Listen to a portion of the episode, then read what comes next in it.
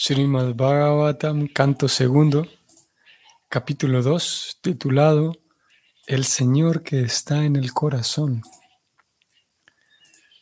Vamos a dar inicio hoy a este capítulo. Este capítulo todavía forma parte de la respuesta de Sukadeva Goswami a Pariksit. Recordemos que Pariksit le pide a Shukadeva Goswami que, le responda cuál es el deber primordial de cualquier persona, especialmente quien está a punto de morir. Shukadeva Goswami entonces responde que uno debe pensar siempre en el Señor.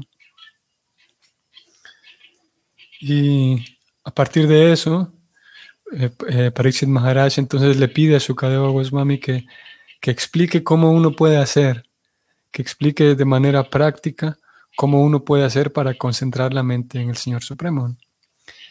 Y a partir de esa pregunta es que hemos estado leyendo la respuesta de, Shukadeva Goswami.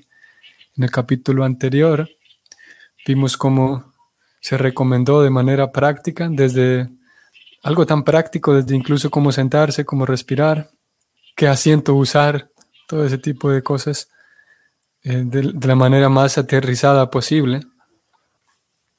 Ahora llegados a este capítulo 2, vamos a encontrar cómo Sukadeva Goswami describe qué sucede en la vida de aquel estudiante, de aquel alumno, que mantiene una contemplación de Dios, que mantiene esa, ese vínculo con Dios, haciendo uso de las herramientas que se presentaron en el capítulo anterior, haciendo una observación de todo lo que le rodea, poniendo en práctica todo lo que vimos en el capítulo anterior.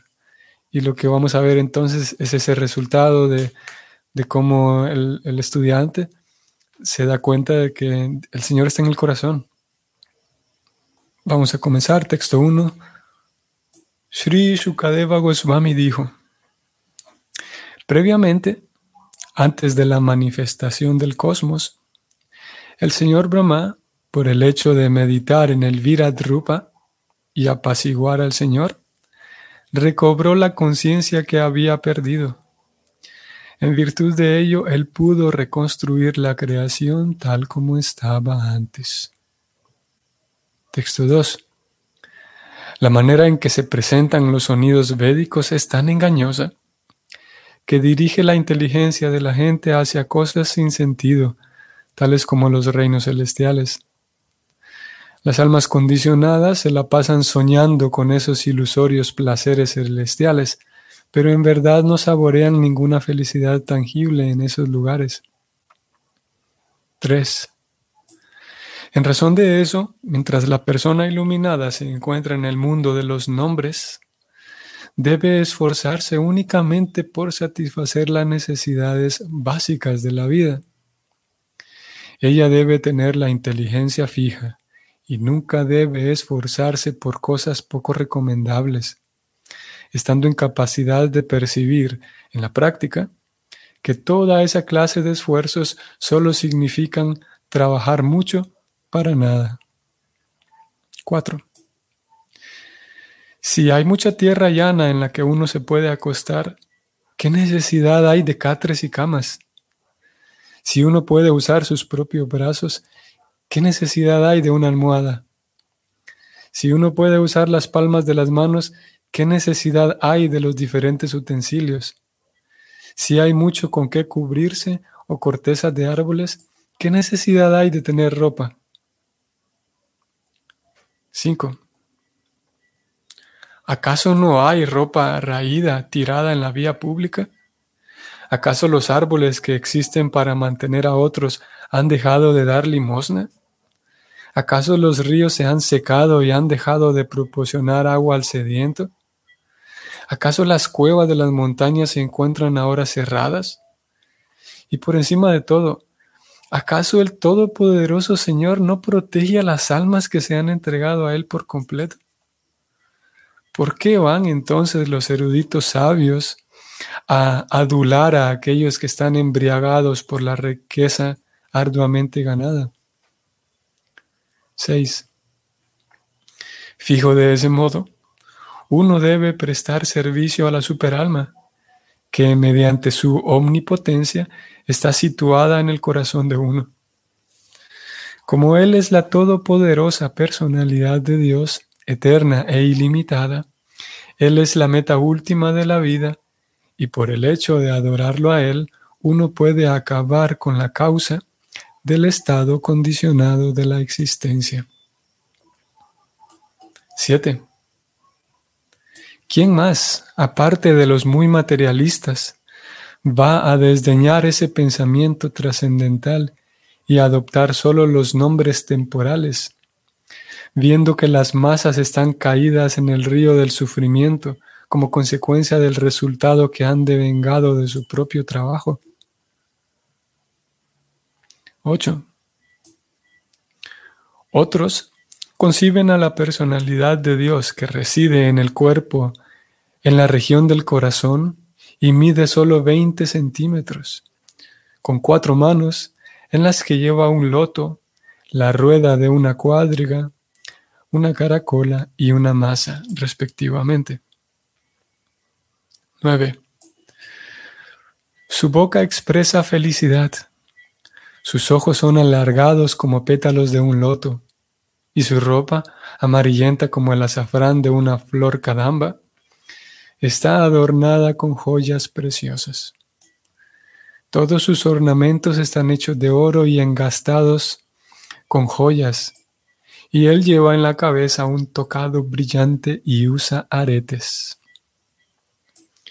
Sus pies de loto están colocados sobre los verticilos de los corazones, cual lotos de los grandes místicos. En su pecho se encuentra la joya caustuba, en la que hay tallado un hermoso ternero, y hay otras joyas en sus hombros. Todo su torso está enguirnaldado con flores frescas. Él está bien adornado con un trenzado decorativo alrededor de la cintura y con anillos en los dedos tachonados con joyas preciosas. Las ajorcas de sus tobillos, sus brazaletes, su aceitoso cabello, ondulado y de un tono azulado, y su hermosa cara sonriente, es todo muy placentero. 12. Los magnánimos pasatiempos del Señor y la brillante mirada de su cara sonriente es todo ello indicación de sus extensas bendiciones. Por lo tanto, uno debe concentrarse en esa forma trascendental del Señor mientras la mente pueda estar fija en Él por medio de la meditación. 13. El proceso de la meditación debe comenzar desde los pies del loto del Señor e ir progresando hasta su cara sonriente. La meditación debe concentrarse en los pies del loto, luego en las pantorrillas, luego en los muslos, y así ir subiendo cada vez más. Cuanto más la mente queda fija en las diferentes partes de los miembros, uno tras otro, más se purifica la inteligencia. 14. A menos que en el muy materialista se desarrolle un sentido de prestar servicio amoroso al Señor Supremo, quien es el vidente tanto del mundo trascendental como del material, aquel deberá recordar la forma universal del Señor o meditar en ella al terminar sus deberes prescritos. 15. Oh Rey, cuando quiera que el yogi desee irse de este planeta de seres humanos, no debe desconcertarse en relación con el tiempo o lugar idóneos para hacerlo, sino que debe sentarse cómodamente sin que nada lo perturbe y regulando el aire vital, debe controlar los sentidos por medio de la mente. 16. Después, el yogi debe fundir la mente en la entidad viviente mediante su inteligencia pura y luego fundir la entidad viviente en la superalma. Al hacer eso, la entidad viviente plenamente satisfecha se sitúa en la etapa suprema de la satisfacción, para así dejar de hacer todas las demás actividades. 17. En ese trascendental estado de Labdo Pashanti, no existe supremacía del devastador tiempo, el cual controla incluso a los semidioses celestiales que están apoderados para gobernar las criaturas humanas. Y ni qué hablar de los propios semidioses. Ni tampoco existe en él la modalidad de la bondad material. Ni tampoco existe en él la modalidad de la bondad material, ni la pasión, ni la ignorancia, y ni siquiera el ego falso, ni el océano causal material, ni la naturaleza material. 18. Los trascendentalistas desean eludir todo lo ateo, pues conocen esa situación suprema en la que todo está relacionado con el Señor Supremo Vishnu.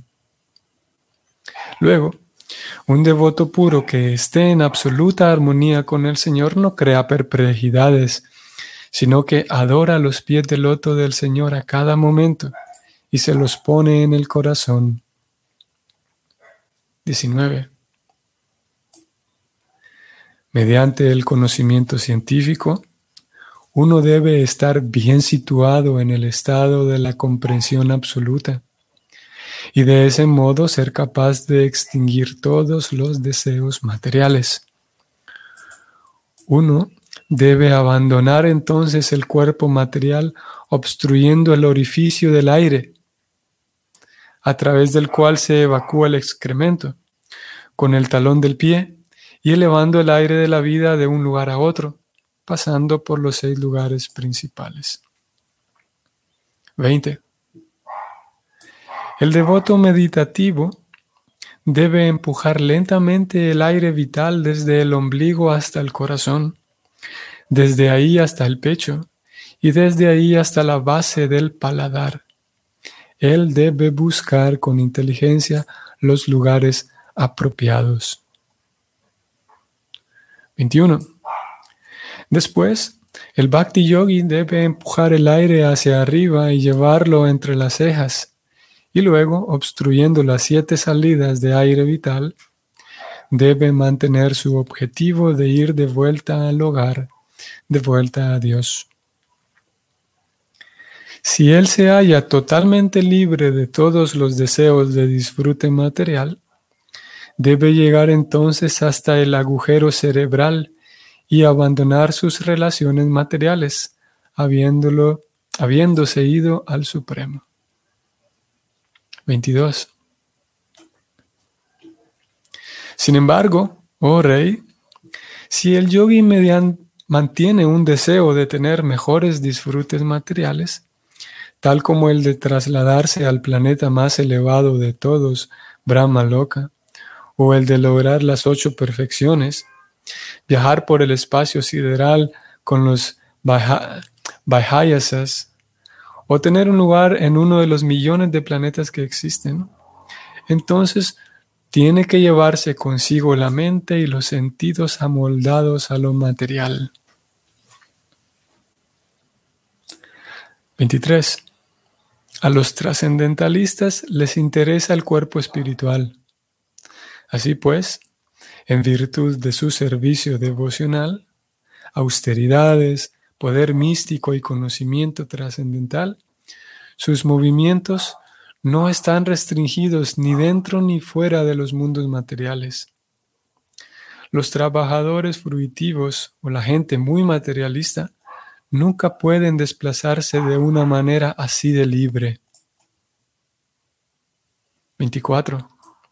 Oh Rey, cuando ese místico pasa por encima de la Vía Láctea a través del iluminador Susumna para llegar al más elevado de los planetas, Brahmaloka, primero va a Vaisvanara, el planeta de la deidad del fuego, en el que se limpia por completo de todas las contaminaciones y después va aún más arriba al círculo de Shishumara a relacionarse con el Señor Hari, la personalidad de Dios. Este Shishumara es el pivote alrededor del cual gira todo el universo, y se lo llama el ombligo de Vishnu. Entre paréntesis, Garbhodakasayi Vishnu. Solo el, el yogi va más allá de este círculo Shishumara y alcanza el planeta Maharloka, en el que los santos purificados, tales como Brigu, disfrutan de una vida que dura 4.300 millones de años solares. Este planeta es digno de ser adorado incluso por los santos que están en el plano trascendental. 26. A la hora de la devastación final de todo el universo, al final del período de la vida de Brahma, una llamarada de fuego emana de la boca de Ananta, desde, el fondo del universo. El yogi ve que todos los planetas del universo se incendian y van siendo reducidos a cenizas, por lo cual parte para Satyaloka en aviones usados por las grandes almas purificadas. Se calcula que en Satya Loka la duración de la vida es de 15 billones 480 mil millones de años. En ese planeta de Satya Loka no hay aflicción, ni vejez, ni muerte. Ahí no hay dolor de ninguna especie y por lo tanto no hay ansiedades, salvo que a veces, debido a la conciencia, hay un sentimiento de compasión por aquellos que ignoran el proceso del servicio devocional y que están sometidos a insuperables desdichas en el mundo material. 28. Después de llegar a Satya Loka, el devoto es específicamente apto para que el cuerpo sutil lo incorpore sin temor en una identificación similar a la del cuerpo burdo y gradualmente va alcanzando uno tras otro estados de existencia que van desde lo terreno a lo acuoso, a lo ígneo y a lo resplandeciente y a lo aéreo hasta llegar a la etapa etérea. 29. El devoto supera así los objetos sutiles de los diferentes sentidos, tales como el aroma, mediante el tacto el acto de oler, el paladar mediante el acto de saborear, la visión mediante el acto de ver formas, el tacto mediante el contacto, las vibraciones del oído mediante la identificación etérea y los órganos de los sentidos mediante las actividades materiales. Texto 30. El devoto, superando así las formas burdas y sutiles de las coberturas, entra en el plano del egoísmo y en ese estado funde las modalidades materiales de la naturaleza, entre paréntesis, la ignorancia y la pasión, en este punto de neutralización y de ese modo llega al egoísmo del plano de la bondad. Después de eso, todo el egoísmo se funde en el Mahat Tattva y el devoto llega al punto de la autorrealización pura. 31. Solo el alma purificada puede lograr la perfección de asociarse con la personalidad de Dios en su estado constitucional, con plena dicha y satisfacción. Todo aquel que sea capaz de renovar esa perfección devocional nunca se verá atraído de nuevo por este mundo material y nunca regresará a él. 32.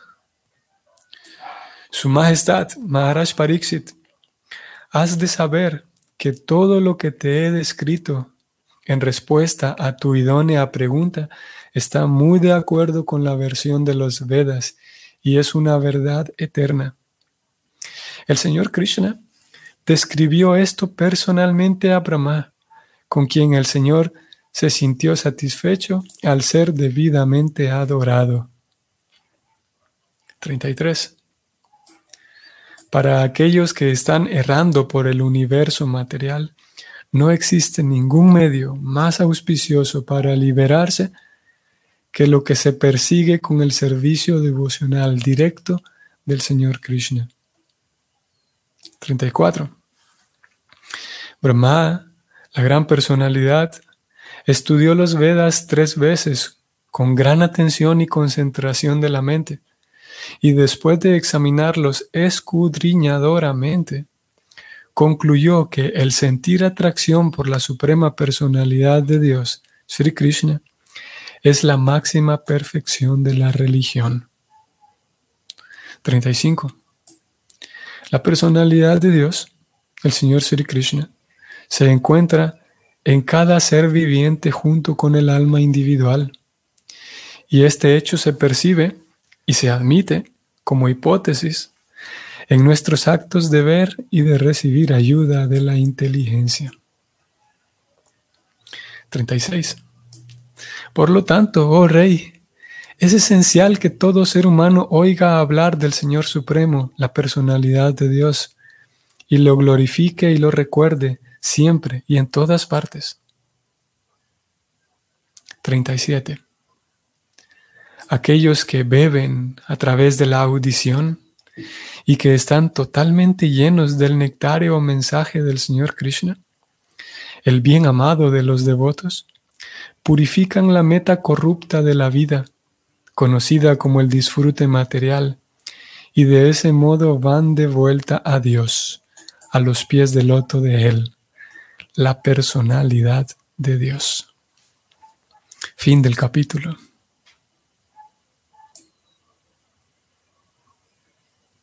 Ok. Bueno, temas muy interesantes los que encontraremos aquí en este capítulo, como ya lo vimos a forma de introducción. Nos iremos adentrando en una descripción bastante técnica.